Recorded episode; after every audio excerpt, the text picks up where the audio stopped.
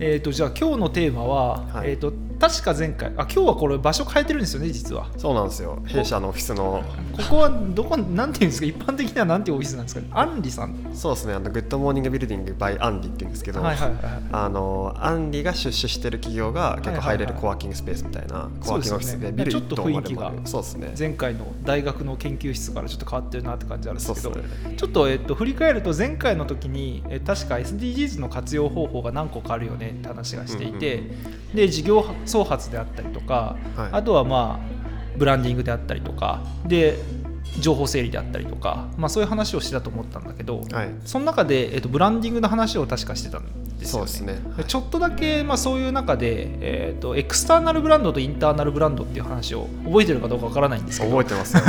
ちゃんと覚えてます。あの、まあ、企業内のブランドの話と、まあ、企業の外にまあ発生するブランドがありますよねって話があって、はい。でそういう中でエクスターナルブランドの中でその代表例として SDGs だと、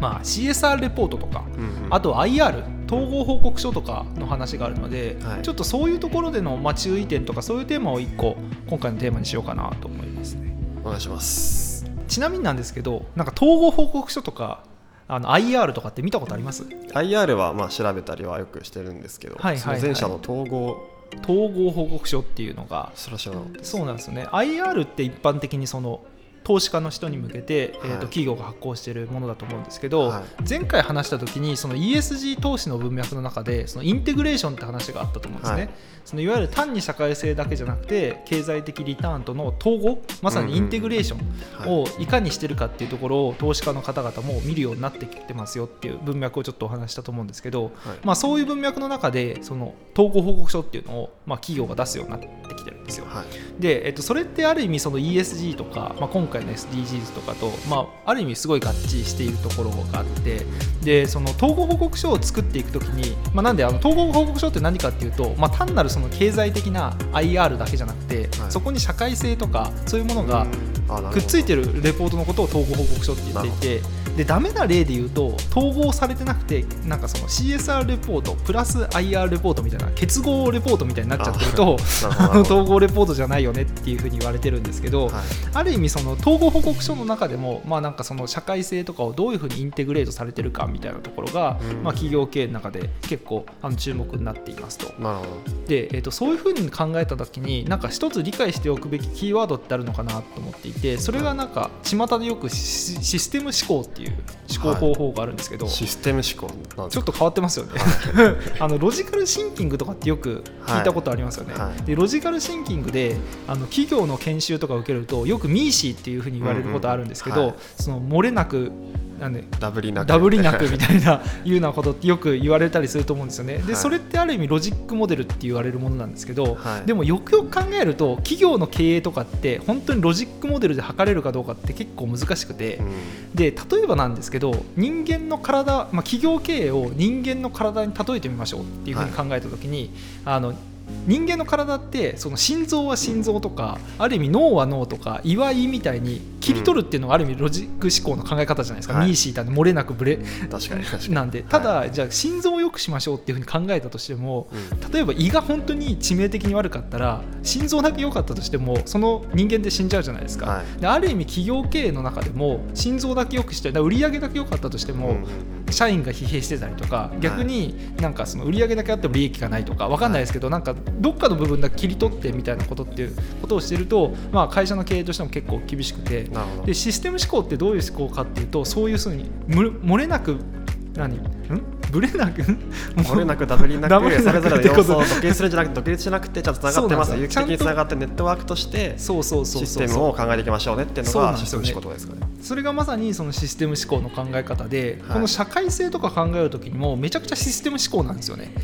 どういうことかっていうとなんか最近のトピックだと例えばゴミプラスチック問題とかあるじゃないですか、でまあ、それはそれは確かに問題なんだと思うんですけど、うん。なんか例えばスーパーとかでゴミプラスチック問題が問題になったことによってよくその紙パックとかがプラス何円とかになってたりとかするじゃないですか、でも片や貧困問題っていうふうにことを考えたら、うん。例えばシングルマザーの人に例えば 1, 1円でも安くこのスーパーのものを買ってほしいっていう考え方もありえるわけじゃないですか、はである意味この環境問題とかその貧困問題とかっていうのはなんかつそシステム感っていうかつながってるんですよね、うん。そういう思考っていうのがある意味統合報告書の中でもまあ、しっかり理解されてるかっていうところが、まあ、ある意味結構重要になってきていて、だからそこら辺が理解されてない統合報告書になってしまうとなんか二酸化炭素をうちはこれだけ減らしました。はいああなるほどですね。こうですってみたいなことになってしまうと、まあ、非常に寂しいなっていうところがあって。なんでその最低限のその統合報告 SDGs の中とかそういう文脈で統合報告使おうと思った時にはある意味その SDGs の特徴の中で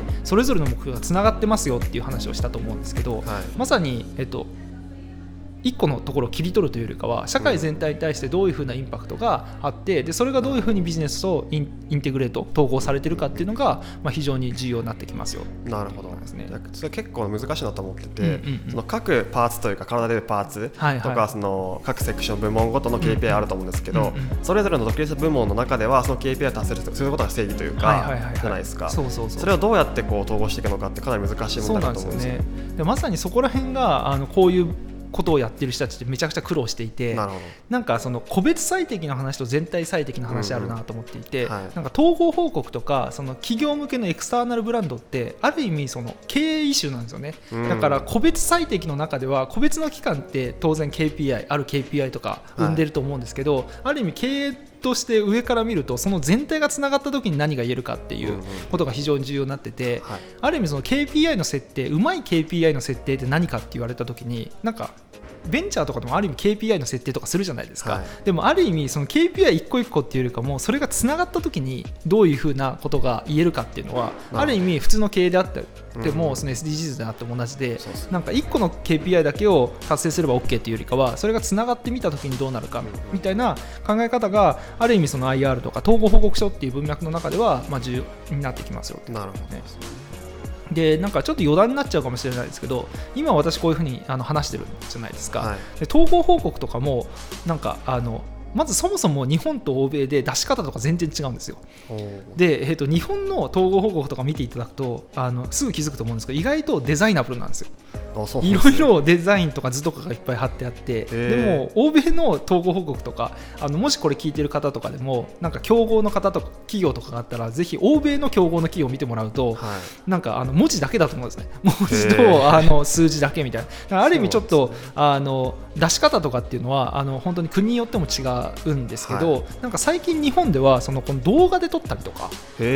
あとはなんかそのヒアラブルはあんまそれ聞かないでまだ聞かないですけどでもはい。何かその、ある意味統合報告書っていうレポートみたいな形で出してるところあると思うんですけど、はい。それ以外のその動画でやったりとか、まあ、これからヒアラブルもしかしたらあるのかもしれないですけどはい。